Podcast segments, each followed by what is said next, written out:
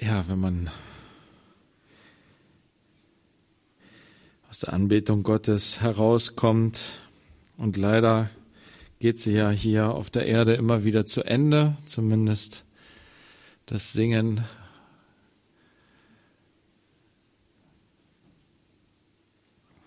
Es wird eine Zeit geben, wo das kein Ende nimmt. Unvorstellbar. Und wir werden auch nicht müde werden davon. Es wird nicht irgendwann langweilig sein. Wir werden mit Freude und Dankbarkeit diesen klaren Blick haben. Unser Fleisch wird nicht mehr involviert sein. Unsere Ich-Sucht ist dann vollkommen überwunden. Das gibt's nicht mehr. Nur noch Liebe zu unserem Herrn und zueinander. Aber jetzt kehren wir sozusagen von dem Berg der Verklärung, wo Jesus mit den Jüngern war und wo er umgestaltet wurde und Petrus gesagt hat, komm, lass uns hier Hütten bauen. Wir bleiben hier auf dem Berg. Wir wollen gerne in dieser Herrlichkeit bleiben.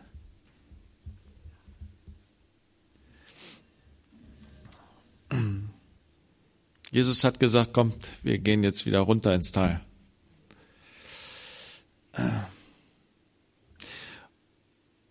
Und er hat das als einen großen Angriff erlebt des Widersachers, schon am Anfang seines Dienstes.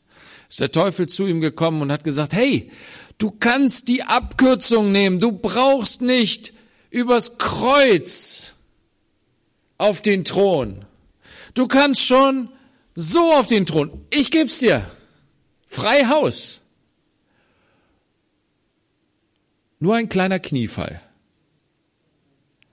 Kostet nicht viel. Nur einmal kurz niederfallen vor mir und dann kannst du deine Königsherrschaft antreten, Jesus, und kannst als gerechter König über diese Erde regieren und kannst alles in Ordnung bringen. Jesus hat gesagt, nein, ich lasse mich nicht von meinem Vater trennen. Ich liebe ihn. Deswegen bete ich ihn an und diene ihm allein. Und auch als er auf dem Berg der Verklärung war, auf diesem hohen Berg, als Petrus gesagt hat, ja, lass uns hier Hütten bauen, Herr. Kurz vorher hat er zum Herrn gesagt, als Jesus gesagt hat, wir müssen jetzt Richtung Jerusalem gehen und da werde ich gekreuzigt werden, hat Petrus gesagt, nein, Herr, das geschehe dir doch bloß nicht. Was hat er zu seinem besten Freund gesagt? Weiche hinter mich, Satan. Du bist mir ein Ärgernis. Und vielleicht hat er das nicht so locker dahingesagt, wie wir das manchmal lesen. Vielleicht war es eine tiefe, tiefer Schmerz, den Jesus durchdrungen hat. Petrus, Simon, mein Geliebter, Wie bist du mir zum Teufel geworden? Zum Widersacher, zum Feind. Du meinst es ja gut. Aber es ist so böse. Du willst nicht das, was Gott will, sondern was die Menschen wollen.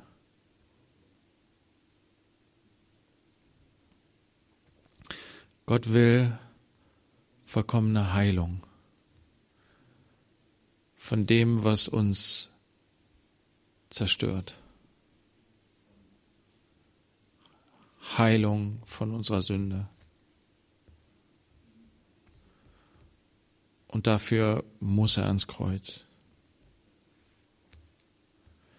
Und dafür muss er von dem hohen Berg herunterkommen in das tiefe Tal. Und wir mit ihm. Und wenn wir so herrliche Zeiten der Anbetung haben in seiner Gegenwart, es wird immer ein Ende geben, wo wir wieder ins tiefe Tal gehen. Mit ihm zusammen. Durch die Leiden dieser Zeit hindurchgehen.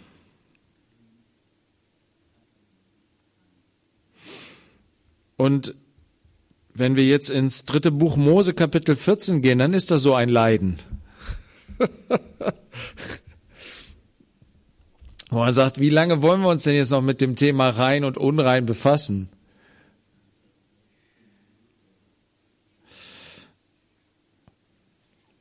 Und jetzt kommt so was Verrücktes in Kapitel 14, Vers 33.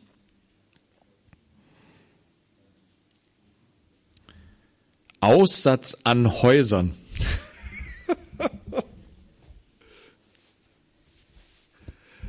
Können wir das nicht überspringen? ich ich habe gar nicht so viel Zeit in der Vorbereitung gehabt, aber irgendwie hat Gott so direkt eigentlich zu mir gesprochen, dass das wichtig ist. So starten wir in Vers 33 hier in 3. Mose 14. Und der Herr redete zu Mose und zu Aaron. Wir haben gesehen, dass durch diese diesen kurzen Einleitungssatz immer wieder ein neuer Abschnitt anfängt. Und wir haben den Abschnitt über den Aussatz an den Menschen. Wir haben den und der wird sogar zusammengefügt mit einem Abschnitt, der jetzt nicht so eingeleitet wird, der Aussatz an Kleidern. Dann die Reinigungsopfer für die Aussätzigen, die geheilt wurden. Und dann jetzt eben die Reinigung von Aussatz an Häusern.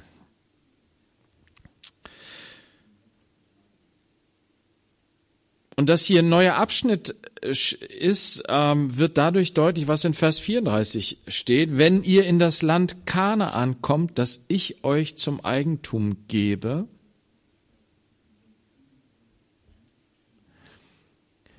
Das ist das erste Mal seit ganz langer Zeit, dass das Wort Kanaan hier wieder vorkommt.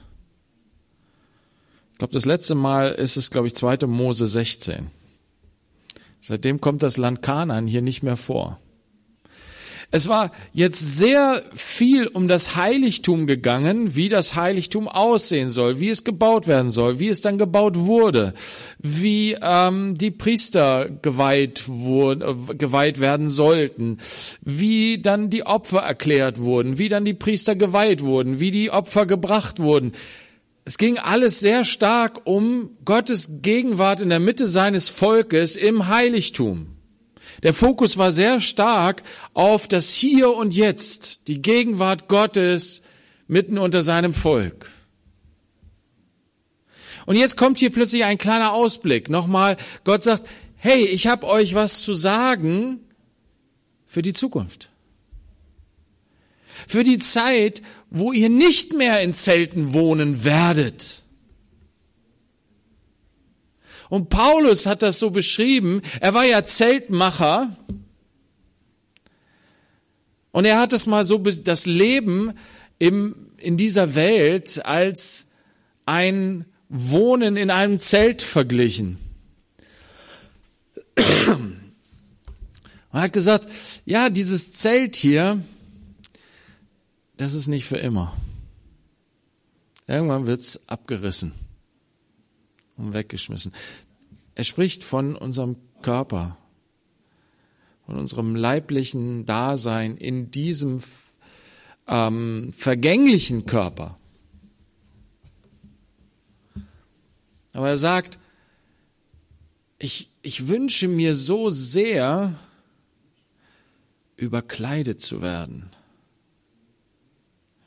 Ich möchte nicht erst ausgezogen werden und wieder dann neu angezogen zu werden, sondern ich möchte am liebsten überkleidet werden. Was meint er damit? Er meint damit, dass unser Leib stirbt, abstirbt. Und das ist, ja, dieses Zelt ablegen, ausziehen und, ja, quasi nackt sein. Wie sagt, ähm, wie heißt es, nackt bist du geboren, nackt gehst du wieder.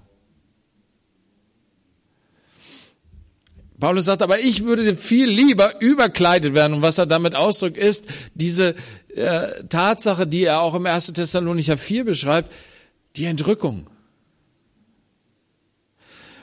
In 1. Korinther 15 beschreibt er das auch sehr ausführlich und sagt, ja, der neue geistliche Leib, den wir empfangen werden, das ist ein Leib der Herrlichkeit, der unvergänglich ist. Und wenn du das vergleichst, eben diese Zelte, und dann das feste Haus aus Stein, von dem hier die Rede ist, dann ist das etwas, was hier ungefähr eine, eine, eine Ähnlichkeit hat. Da ist das Zelt.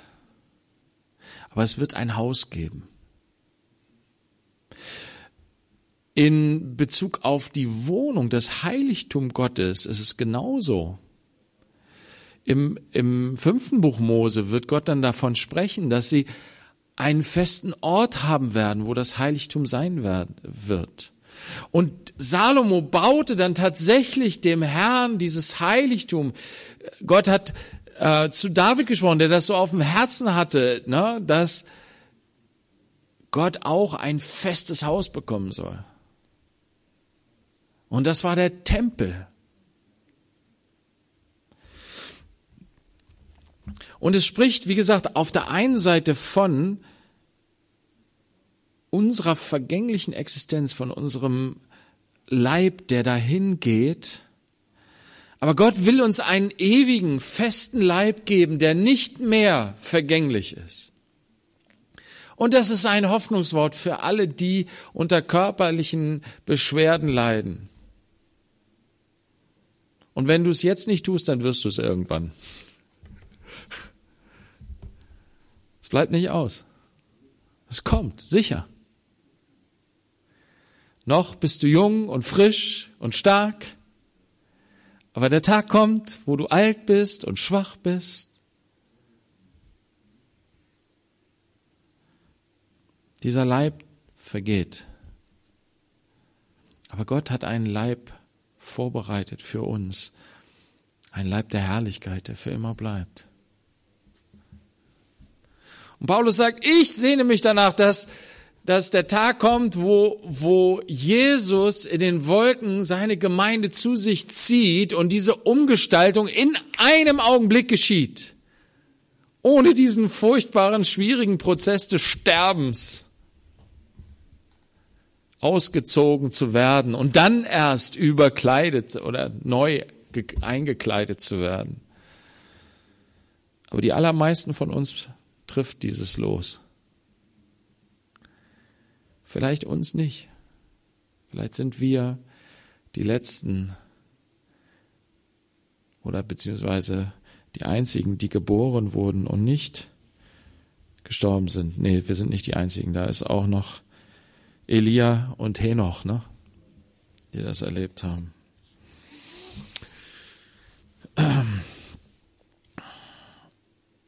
Also er spricht von Kanaan, von der Zukunft. Und wir müssen auch von der Zukunft sprechen, Geschwister. Heute in dieser Zeit. Wir müssen ausgerichtet sein auf den Himmel. Vorhin beim, beim Männergebet haben wir diese Verse aus Kolosser vorgelesen, ne? ähm, dass wir sinnen sollen auf das, was droben ist, wo Christus ist.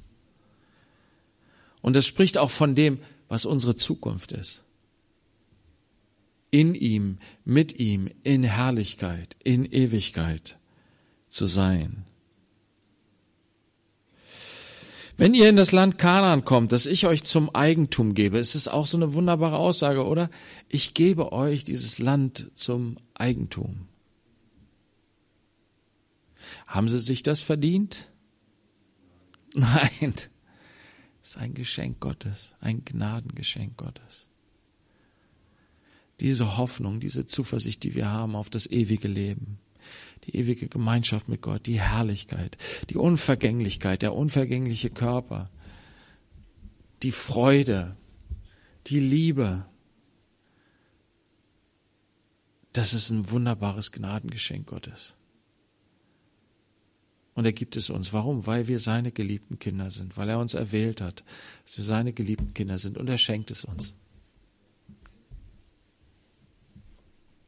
Möchtest du das Geschenk haben? Ja, möchte ich gerne. Ich möchte es gerne. Herr, ich will es nicht ablehnen, mich beschenken zu lassen von dir, sondern ich will deine Gnade annehmen in meinem Leben und mich daran erfreuen. Jetzt kommt er ganz konkret auf die Situation im neuen Land. Und wenn Sie da tatsächlich Häuser haben werden, wenn ihr in das Land Kanaan kommt, das ich euch zum Eigentum gebe, und ich im Land eures Eigentums ein Aussatzmal an ein Haus setze, dann soll der, dem das Haus gehört, kommen und es dem Priester melden und sagen, es sieht mir aus wie ein Mal am Haus. Okay, was, worum geht es hier? Es geht hier um einen Schimmelfleck oder irgendwie sowas ähnliches. Wahrscheinlich. Interessant ist hier die Formulierung, dass Gott sagt, ich setze ein Aussatzmal an ein Haus. Und das zeigt uns, in diesem Land Kanaan ist nicht alles perfekt. Als die Israeliten nach Kanaan gekommen sind, waren sie nicht im Himmel. Aber sie waren im Land des Eigentums, im Land der Verheißung. Sie waren und äh, christliche Ausleger sagen, ja, das, das steht für uns Christen als ein Land, in dem Milch und Honig fließt. Ja, ein reich gesegnetes, geistlich gesegnetes Land, ein geistlich gesegneter Zustand der geistlichen Fülle, der geistlichen Kraft. Aber hier steht, dass auch in diesem Land es Probleme gibt, Kämpfe gibt, Herausforderungen gibt. Anfechtungen. Und es gibt auch diesen Moment, wo ein Haus da steht und Gott setzt ein Aussatzmal da dran. Und was zeigt dieses Aussatzmal? Es offenbart etwas, was da nicht in Ordnung ist in diesem Haus. Da ist etwas Unreines und das tritt zutage. Und Gott lässt es zutage treten. Er gibt dieses Zeichen. Gott lässt es zu, dass etwas Unreines, was in unserem Herzen ist, zutage tritt. Warum? Damit damit umgegangen wird. Es soll nicht so bleiben. Es soll sich nicht ausbreiten, so dass am Ende, hier werden wir nachher sehen, wenn sich das nämlich alles verbreitet, dann ist dieses Haus nicht mehr zu gebrauchen, sondern es muss abgerissen werden. Vollständig. Aber das ist nicht das Erste, was hier geschieht. Wenn dieses Aussatzmal, Gott dieses Aussatzmal an das Haus setzt, dann zeigt Gott hier, wie soll dann vorgegangen werden. Es soll gemeldet werden. Es soll dem Priester gemeldet werden. Soll nicht verheimlicht werden. Es soll nicht zugekleistert werden, ach Mensch, hier so ein bisschen, bisschen Schimmel. Wir packen einfach noch mal Farbe drauf, dann sieht man es nicht. Es bringt nichts. Gott sagt, nee, mach das bitte nicht so. Mach es öffentlich. Geh zu dem Priester. Lass es untersuchen. Lass ein geistliches Auge darauf schauen. Was sagt Gott uns denn? Wenn da Sünde in der Gemeinde ist, wenn da Sünde in unserem Leben ist, komm ins Licht, bekenne deine Sünde. Versteck es nicht. Sie sollen also zum Priester gehen und es melden. Es sieht mir aus wie ein Mal am Haus. Er sagt nicht, da ist ein Mal am Haus, sondern er sagt, es sieht mir danach aus. Ich kann es selber vielleicht gar nicht richtig einsortieren. Ich kann es nicht einordnen. Irgendwas ist da in meinem Leben. Ich kann das gar nicht einordnen. Irgendwas ist hier in der Gemeinde. Ich kann es gar nicht einordnen.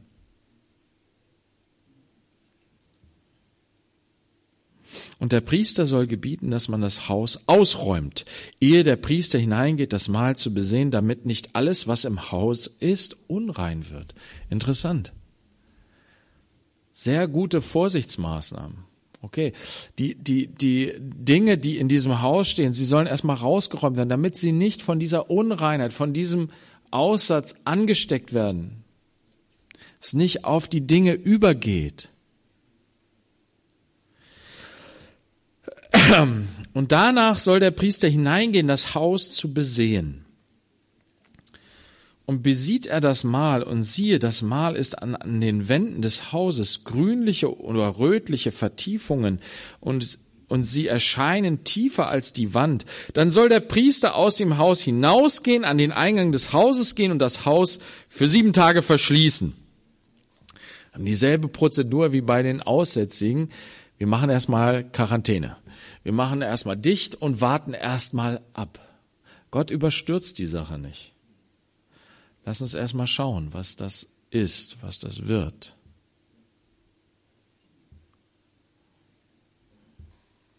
Wir wissen oft nicht, was passiert. Wir wissen nicht, was kommt. Wir können Dinge oft nicht einordnen. Was sagt Gott uns?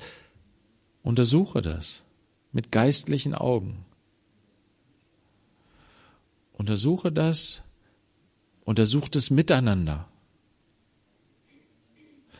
Und dann wartet auch noch mal und tut noch einen zweiten Blick drauf. Wir sind oft so schnell, wir überstürzen Dinge. Ich, ich deute diese ganze Stelle hier auch auf die Gemeinde.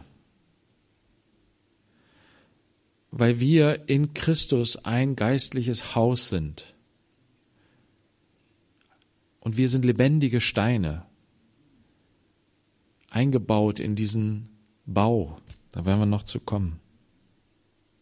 Und wenn es darum geht, Unreines, Dinge, die unrein sind, die zutage treten, mit diesen Dingen umzugehen, sind wir oft sehr schnell bei der Sache, gerade wenn wir es bei anderen sehen. No? Und Jesus hat gesagt, richtet nicht, auf dass ihr nicht gerichtet werdet. Und andererseits sind wir aufgerufen zu richten in der Gemeinde. Was ich hier rausnehme ist, hey, überstürze es nicht. Schau erstmal. Und dann schaust du nochmal und wartest. Was ist da wirklich los? Ich bin oft so schnell, so voreilig.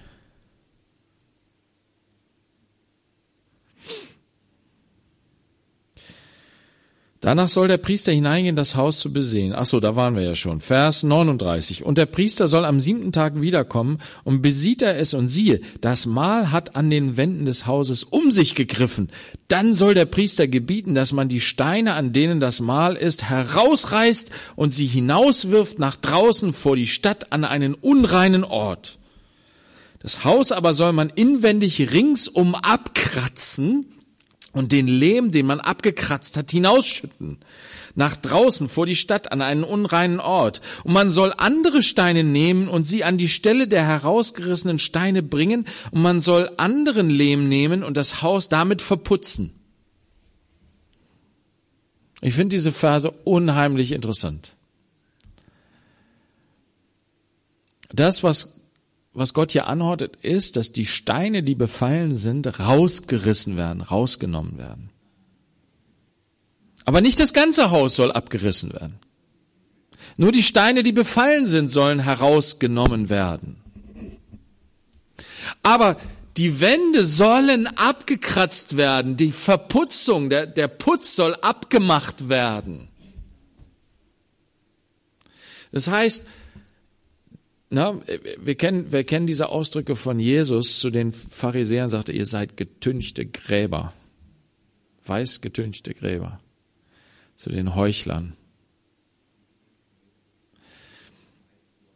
Diese Lehmverputzung, sie sollen abgemacht werden, damit das sichtbar wird, was wirklich da ist. Denn dieses Haus ist angegriffen sozusagen. Es ist ein angegriffenes Haus. Sie müssen aufmerksam sich dieses Haus anschauen. Sie müssen aufpassen, dass diese, diese Verunreinigung sich nicht ausbreitet im ganzen Haus. Warum? Es steht die Gefahr, dass das ganze Haus abgerissen werden muss. Deswegen ist das wichtig. Und das bezieht sich auch auf die anderen Steine. Die anderen Steine werden nicht rausgerissen. Aber sie werden nackig gemacht.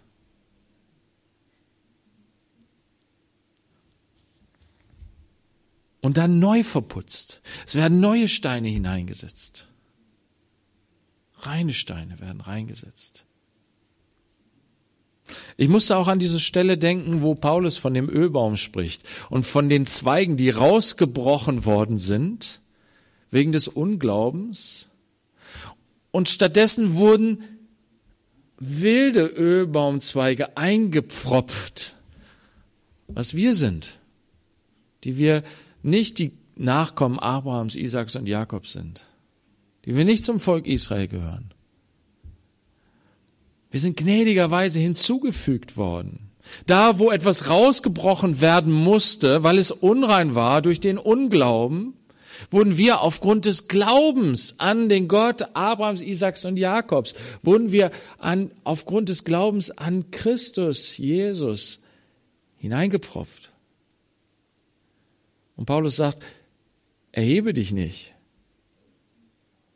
Du bist nicht ein reiner Zweig von Natur aus. Wir sind gereinigt durch das Blut Christi. Wir sind gereinigt durch den Glauben. Und das nicht aus uns, es ist Gottes Werk, was er in uns bewirkt hat.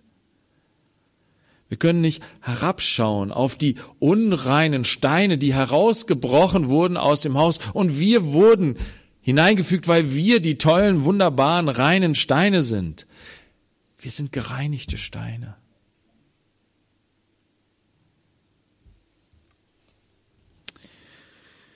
Vers 43. Wenn aber nach dem Ausreißen der Steine, nach dem Abkratzen des Hauses und nach dem Verputzen das Mahl zurückkehrt und am Haus ausbricht, dann soll der Priester kommen und besieht er es und siehe, das Mahl hat am Haus um sich gegriffen, dann ist es ein bösartiger Aussatz am Haus Unrein ist es. Man soll das Haus niederreißen, seine Steine und sein Holz und allen Lehm des Hauses und es hinausbringen nach draußen vor die Stadt an einen unreinen Ort. Ich musste auch an diesen, diesen Feigenbaum denken im Weinberg.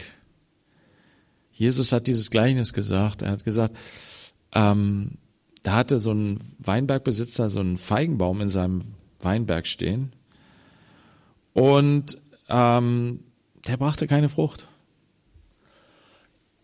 Und der Weinbergbesitzer sagt zum Gärtner, hau den Baum ab, der, der stört, der nervt, der, der bringt hier nichts, der bringt keine Frucht. Der nimmt einfach den, den, den Weinpflanzen, den, den, äh, die, die Kraft weg. Den brauchen wir nicht mehr. Weg damit. Der Gärtner sagt, halt, warte mal ich möchte, ich sehe in diesem Baum Potenzial. Ich möchte gerne etwas Zeit investieren. Ein Jahr möchte ich investieren in diesen Baum. Ich möchte um ihn graben, ich möchte ihn düngern. Und vielleicht bringt er ja doch Frucht nächstes Jahr. Und dann kannst du dich freuen. Kannst das ernten. Wenn er dann keine Frucht bringt, dann kannst du ihn immer noch abhauen. So hier auch. Gott hat noch Hoffnung mit diesem Haus. Er sagt, dieses Haus ist zwar befallen von dem Aussatz, aber wir werden ganz viel Mühe investieren. Wir arbeiten hart, um dieses Haus zu retten. Und vielleicht gelingt es uns.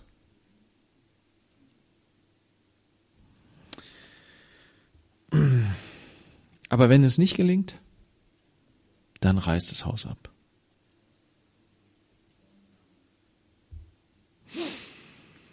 Und wer in das Haus, solange es verschlossen ist, hineingeht, wird bis zum Abend unrein sein. Wer in dem Haus schläft, soll seine Kleider waschen, und wer in dem Haus ist, soll seine Kleider waschen. Also, wer gegen die, ähm, gegen das Gebot verstößt, sich nicht in dieses Haus hineinzubegeben, denn das Haus wurde ja verschlossen. Es wurde quasi ähm, ja versiegelt. Und dann will dann trotzdem irgend so ein Verrückter da rein und schläft da und isst da. Und Gott sagt, der verunreinigt sich. Er muss sich waschen, seine Kleider waschen. Und dann ist er bis zum Abend immer noch unrein. Eine Zeit der Quarantäne sozusagen, eine Zeit, ja, bis dann er wieder rein ist. In Vers 48, wenn aber der Priester wieder hineingeht und es besieht und siehe, das Mahl hat nach dem Verputzen des Hauses nicht um sich gegriffen am Haus, dann soll der Priester das Haus für rein erklären, denn das Mahl ist geheilt. Oh, wie wunderbar, schön. Dieses Haus hat überlebt. Es ist stehen geblieben. Die Prozedur hat geholfen. Es ist rein. Und jetzt? Für dieses Haus soll ein Opfer gebracht werden. Ein Opfer für ein Haus. Deswegen würde ich immer sagen, das geht hier nicht um einfach Materie. Es geht nicht darum, dass Gott ein Opfer darbringen lässt für Materie, für tote Materie. Das Haus steht ja auch für Familie, für die Menschen, die in diesem Haus leben. Und dieses Opfer, was hier jetzt dargebracht wird, soll halt das Haus entsündigen. Vers 49. Und er soll, um das Haus zu entsündigen, zwei Vögel nehmen und Zedernholz und Karmesin und Isop. Das ist wie bei dem Opfer für den gereinigten Aussätzigen. Genauso funktioniert dieses Opfer. Er schlachte den einen Vogel über lebendigem Wasser in ein Tongefäß hinein und er nehme das Zedernholz und den Isop und den Karmesin und den lebenden Vogel und tauche sie in das Blut des geschlachteten Vogels und in das lebendige Wasser und besprenge damit das Haus siebenmal. Und er entsündige das Haus mit dem Blut des Vogels, mit dem lebendigen Wasser und mit dem lebenden Vogel, mit dem Zedernholz mit dem Isop und mit dem Karmesin. Den lebenden Vogel aber soll er nach draußen vor die Stadt ins freie Feld fliegen lassen. So erwirke er Sühnung für das Haus, denn wird es rein sein. Das ist wie wir das gesehen haben letztes Mal bei dem Aussätzigen. Das ist das Gesetz für das ganze Mal des Aussatzes und für die Krätze und für den Aussatz des Kleides und des Hauses und für die Erhöhung und für den Schorf und für den Fleck, um zu belehren, wann für unrein und wann für rein zu erklären ist. Das ist das Gesetz des Aussatzes. Das ist eine ganz ausführliche Anleitung für die Priester, die diesen Dienst ausüben sollten, nämlich für rein und für unrein zu erklären. Geistlich bedeutet das für uns, wie gesagt, 1. Petrus 2, Vers 4.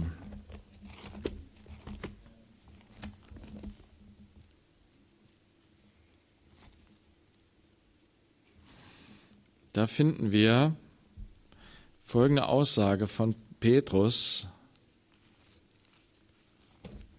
Und ja, sie sind natürlich hauptsächlich auch auf den Tempel vielleicht bezogen, aber interessanterweise wird hier nicht das Wort Tempel benutzt, sondern geistliches Haus.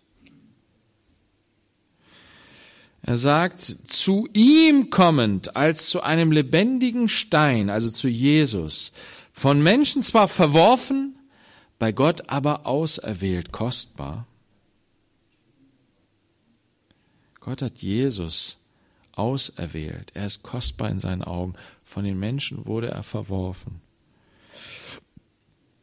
Und zu diesem Stein kommen wir, zu diesem lebendigen Stein, der eben nicht ein to to eine tote Materie ist, sondern er hat gelebt als Mensch er ist gestorben am Kreuz und ist dann auferstanden mit seinem Auferstehungsleib bekleidet. Ein lebendiger Stein. Zu ihm kommend, lasst euch auch selbst als lebendige Steine aufbauen, als ein geistliches Haus lasst euch zu einem geistlichen Haus aufbauen. Das heißt, erkennt, dass ihr ein Stein seid. Nicht mehr und nicht weniger. Du bist nicht das ganze Haus. Du bist aber ein Stein dieses Hauses. Und ein Stein ist wichtig.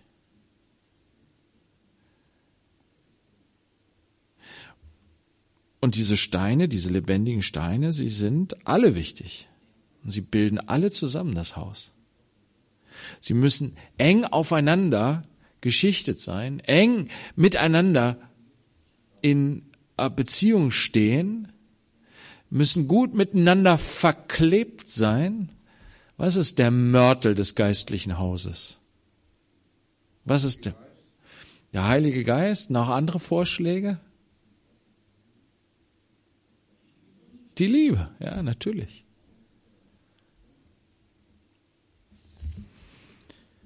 Und dann steht hier in Vers 6, denn es ist in der Schrift enthalten, siehe, ich lege in Zion einen auserwählten, kostbaren Eckstein, und wer an ihn glaubt, wird nicht zu Schanden werden.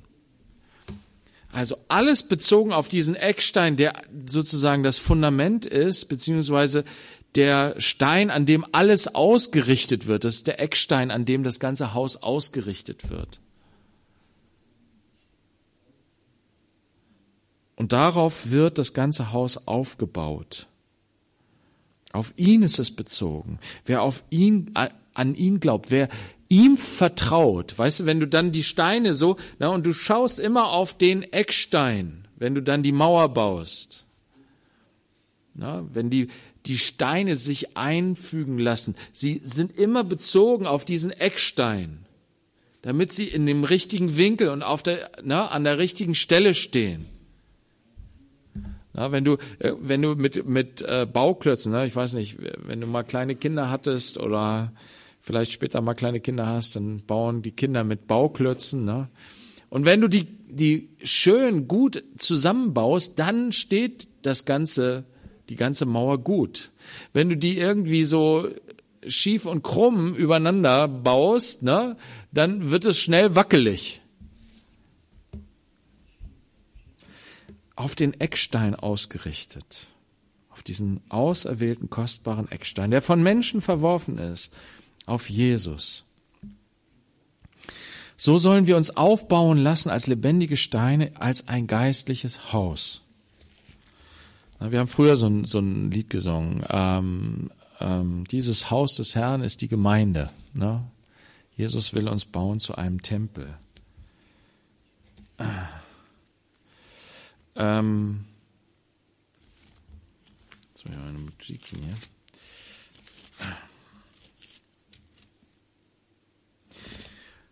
In 1. Korinther 5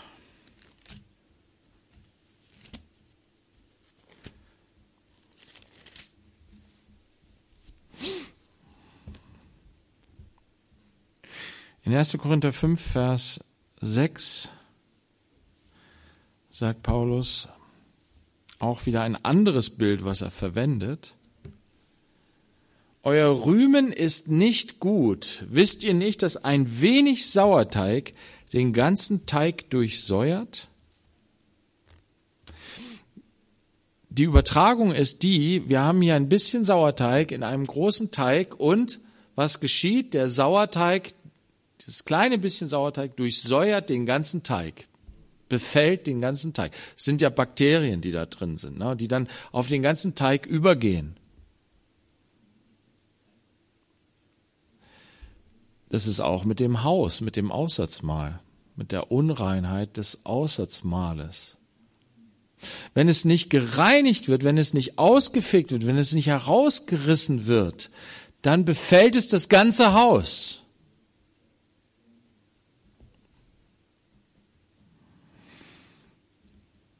Fegt den alten Sauerteig aus, damit ihr ein neuer Teig seid, wie ihr ja bereits ungesäuert seid. Denn auch unser Passalam Christus ist geschlachtet. Also er sagt hier weiter, er sagt, ihr seid schon ein ungesäuerter Teig. Ihr seid gereinigt durch Christus. Gereinigt durch sein Blut. Seid ihr rein. Und trotzdem werden wir aufgerufen, aktiv zu werden. Fegt den alten Sauerteig aus. Und er bezieht es auf das Passafest, wo das ganze Haus, das ganze Haus gefegt werden sollte. Alles musste raus. Alle, alle, aller Sauerteig musste raus. Aus allen Ecken und Winkeln. Überall. Oh, das ist so schwer. Äh, wir, wir haben im, im Kindergarten drüben, ne, haben wir eine ähm, Nahrungsmittelmottenbefall äh, äh, gehabt. Ähm, und die vermehren sich wie wild, ne? Du kannst es auch mit anderem Ungeziefer äh, vergleichen, mit äh, Läuse, vielleicht hast du mal Läuse gehabt oder die Familie hat mal Läuse gehabt. Oh, was mussten wir mal für einen Aufwand betreiben, um diese, dieses Zeug loszuwerden. Und wenn du irgendwo was übersehen hast und dann doch so ein Viech noch überlebt hat und dann seine Eier gesetzt hat, dann ging es wieder ganz schnell, bis alles wieder voll war.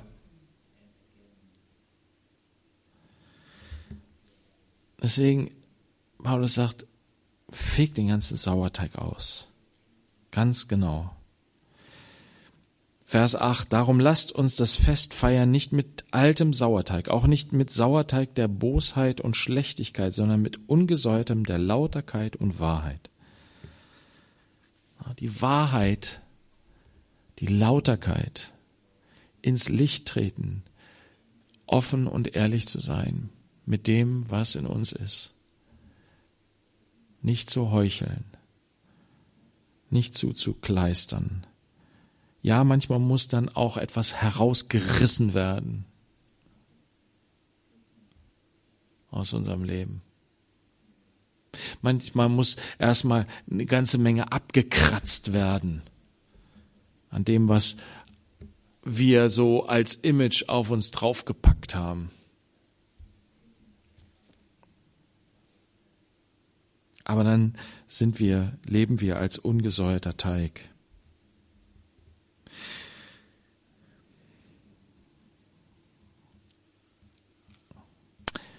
Ich habe euch in dem Brief geschrieben, nicht mit Unzüchtigen Umgang zu haben, nicht überhaupt mit den Unzüchtigen dieser Welt oder den Habsüchtigen und Räubern oder Götzendienern, sonst müsstet ihr ja aus der Welt hinausgehen. Nun aber habe ich euch geschrieben, keinen Umgang zu haben, wenn jemand, der Bruder genannt wird, ein Unzüchtiger ist oder ein Habsüchtiger oder ein Götzendiener oder ein Lästerer oder ein Trunkenbold oder ein Räuber, mit einem solchen nicht einmal zu essen. Denn was habe ich zu richten, die draußen sind? Richtet ihr nicht, die drinnen sind? Die aber draußen sind, richtet Gott. Tut den Bösen von euch selbst hinaus. Und das sind jetzt hier krasse, harte Worte. In Bezug, Bezug auf das geistliche Haus, Steine, die tatsächlich verunreinigt sind. Das heißt nicht, und äh, Geschwister, versteht es nicht falsch, hier geht es nicht um einen Menschen, der, ähm, oder es geht Gott nicht darum, dass hier Menschen rausgenommen werden, rausgerissen werden aus der Gemeinde, weil sie sich versündigt haben. Wir versündigen uns täglich, alle miteinander hier. Es geht aber darum, dass hier Menschen in bestimmten Sünden leben, dass sie diese Sünden ähm, ausleben und nicht als Sünde bekennen und Reinigung durch das Blut Jesu suchen und Erneuerung durch den Heiligen Geist. Stattdessen leben sie in diesen Sünden entweder heuchlerisch im Verborgenen, das ist die gesetzliche Variante, nach außen hin tun wir alle fromm. Wir halten alle die Gesetze Gottes ganz hoch. Und wir sind die heilige Gemeinde, die diese Gesetze auch alle hält. Und dann wird all das im Verborgenen getrieben. In Korinth war es eher so, das Problem, dass sie das ganz offen nach außen hin ausgelebt haben und gesagt haben, ja, wir haben ja alle Freiheit. Die Liberalen, ne? Wir haben alle Freiheit. Lass uns doch frei, frei und fröhlich und locker sündigen. Am Ende ist das gar keine Sünde. Ist ja nur der vergängliche Leib, mit dem wir Unzucht treiben. Der wird ja eh nicht in den Himmel kommen. Ist ja egal, was wir damit machen. Solche Gedanken hatten sie.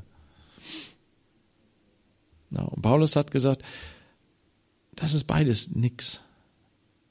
Das ist nichts, was vom Herrn Bestand hat. Solch eine Haltung, und das es geht um eine unbußfertige Handlung, Haltung. Eine Haltung, die nicht bereit ist, auf das Wort Gottes hin umzukehren. Und genau das hat Paul, äh, Jesus selber beschrieben. In Matthäus 18 könnt ihr nachlesen, beschreibt er genau diesen Vorgang. Er sagt, wenn da einer sündigt in der Gemeinde, und das ist das einzige Mal, dass er das Wort Gemeinde benutzt in seiner Lehre, wenn in der Gemeinde, und das ist das Haus, ne, was draußen passiert, das ist was ganz anderes. Aber das Haus Gottes, das geistliche Haus, wenn da ein Aussatz mal offenbar wird, sei es, dass etwas offenbar wird, was vorher immer zugekleistert wurde, oder wenn es schon von Anfang an immer offensichtlich war und nur jetzt so groß geworden ist, dass man es einfach nicht mehr übersehen kann, dann handle, sagt Jesus. Und zwar wie?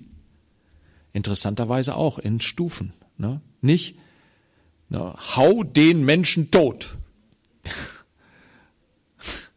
Oder schmeiß ihn gleich aus der Gemeinde raus. Sondern geh hin zu deinem Bruder, überführe ihn zwischen dir und ihm alleine. Und wenn er auf dich hört, dann hast du deinen Bruder gewonnen. Seht ihr die Parallele in dem Umgang mit diesem aussätzigen Haus?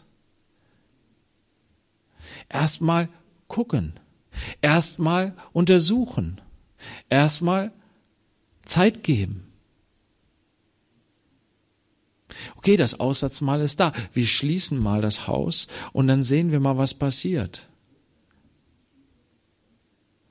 Und dann zeigt sich vielleicht, dieser lebendige Stein ist ganz sensibel auf das Reden Gottes und hat gemerkt, boah, da ist Unreinheit in meinem Leben und mit dieser Unreinheit in meinem Leben verunreinigen wir immer auch das Haus Gottes, die Gemeinde. Das wirkt sich aus auf die Gemeinde. Paulus sagt, das ist wie Sauerteig, der, die, der, den ganzen Teig durchsäuert.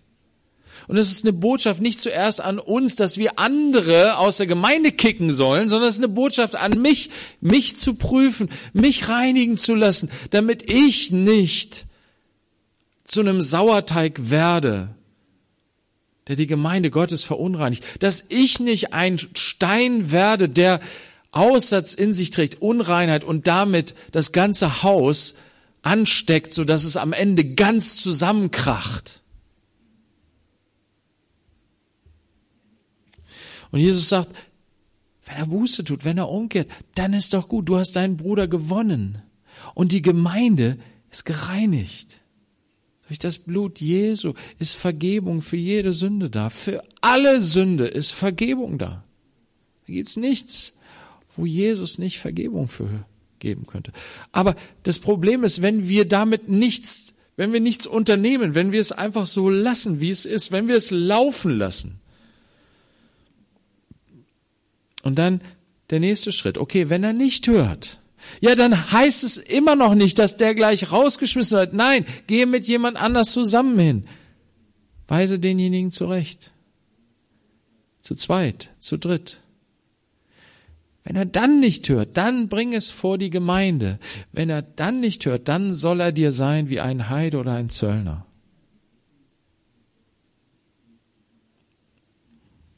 Und selbst das ist nicht etwas, wo es darum geht, einen Menschen für immer und ewig auf den Müllhaufen der Geschichte zu werfen, sondern es ist die Sehnsucht danach, dass Gott diesen Stein wieder ähm, einbauen möge, ihn reinigen möge und wieder zurückführen möge. Wenn wir jetzt in die Offenbarung, und damit will ich, oh, es ist ja schon so spät, Offenbarung nur ganz kurz, denkt an die sieben Gemeinden. Was macht Jesus? Er sagt, guck mal, so sieht der Bau aus, so sieht das Haus aus. Ich kenne dein Haus. Ich kenne all die schönen Räume und ich kenne all die schönen Wände. Und da ist aber ein Raum. Und da ist eine Wand. Da ist ein Mal des Aussatzes zu finden. Tut Buße. Wenn nicht, dann werde ich. Und was sind die Aussagen, die Jesus dann trifft? Das sind krasse Aussagen. Wenn nicht. Zu Ephesus sagt er, dann werde ich deinen Leuchter umstoßen. Das bedeutet, Ephesus ist, die Gemeinde in Ephesus, sie wird aus der Gruppe der Gemeinden, der sieben Gemeinden herausgenommen. Zu einer anderen Gemeinde sagt er, ich werde kommen über dich wie ein Dieb in der Nacht. Über uns als Christen kommt Jesus nicht wie ein Dieb in der Nacht. Warum? Weil wir ihn erwarten, weil wir auf ihn warten, weil wir ihn ersehnen. Und wir werden mit ihm zusammen sein. Wir verpassen die Entrückung. Diese Gemeinde verpasst die Entrückung. Die nicht bußwillig ist, nicht bereit ist, umzukehren.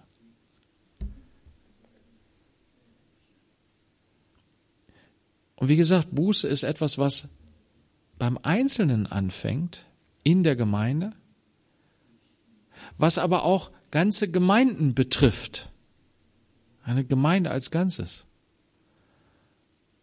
Lass uns dafür beten, dass wir ein Ohr, und das sagt Jesus bei jedem Brief an die Gemeinden, sagt er, wer ein Ohr hat zu hören, der höre, was der Geist den Gemeinden zu sagen hat. Lass uns da aufmerksam sein, was der Heilige Geist zu sagen hat. Mir persönlich und was er uns als Gemeinde zu sagen hat. Weil Gott möchte nicht, dass unser Haus uns wüst dagelassen wird, dass es zerstört wird, dass es kaputt geht, dass es nicht mehr da. Er möchte, er liebt uns. Er sagt, ich liebe, die ich züchtige, die liebe ich.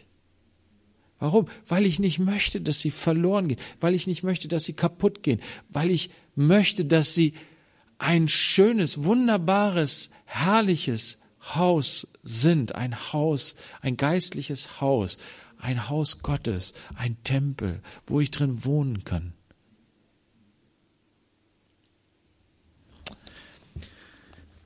Vater, wir danken dir für dein Wort. Wir danken dir für deine Ermahnung. Wir danken dir, dass du uns liebst und dass du uns ernst nimmst. Wir sind dir nicht egal, du lässt uns nicht einfach laufen, du lässt es uns nicht einfach dahin gehen. Du durchschaust all die Dinge und kennst die Zusammenhänge. Herr, lass du uns doch inne werden, diese ganzen Gedanken dazu, wie Unreinheit sich in unserem Leben ausbreitet und in unserer Gemeinde ausbreitet, dass wir ja diese Lektion lernen, Dinge nicht schleifen zu lassen, sondern diese Schritte zu gehen, die du uns aufgezeigt hast. Ganz einfache, schlichte Schritte. Herr, vergib du uns, wo wir, wo wir harmoniesüchtig sind, wo wir keinen Stress haben wollen, wo wir keinen Streit haben wollen, wo wir den Dingen aus dem Weg gehen, weil wir es irgendwie einfacher haben wollen. Herr, du machst dir die Mühe, du, du nimmst diesen Schmerz auf dich, in die Konfrontation zu gehen und uns zurechtzuweisen. Hilf du uns, dass wir das auch tun, dass wir bereit sind, den Scheinfrieden zu opfern, um wahren Frieden in dir zu suchen und zu finden. Herr, und wenn das, wenn das bedeutet, dass wir etwas rausreißen müssen, dann gib uns den Mut dazu, Herr. Wenn es heißt, da etwas rund abzukratzen, runterzureißen, was irgendwie im Weg steht, Herr, dann hilf du uns durch deinen Geist. Und ich danke dir, dass in dir Reinigung, Heilung, Vergebung ist und Erneuerung, Herr, für uns persönlich und für uns als Gemeinde. Und danke, dass du uns dafür dein Mahl gegeben hast. Und du hast gesagt, kommt zum Mahl, nehmt das Mahl, nehmt es aber auf würdige Weise, dass wir den Leib und das Blut des Herrn unterscheiden,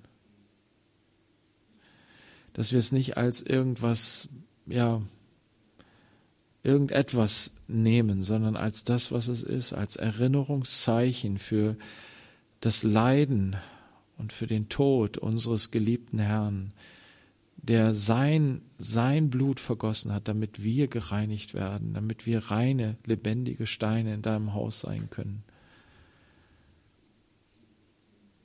Ja, und danke, dass wir uns auch immer wieder neu in deinem Blut reinigen können, ja. Dass wir immer wieder Reinigung und Vergebung und Gnade erfahren dürfen, Tag für Tag, Jesus. Ja, lass uns darin leben, lass uns darin wandeln, dass wir dir ein Haus zur Freude sind, Herr. Amen.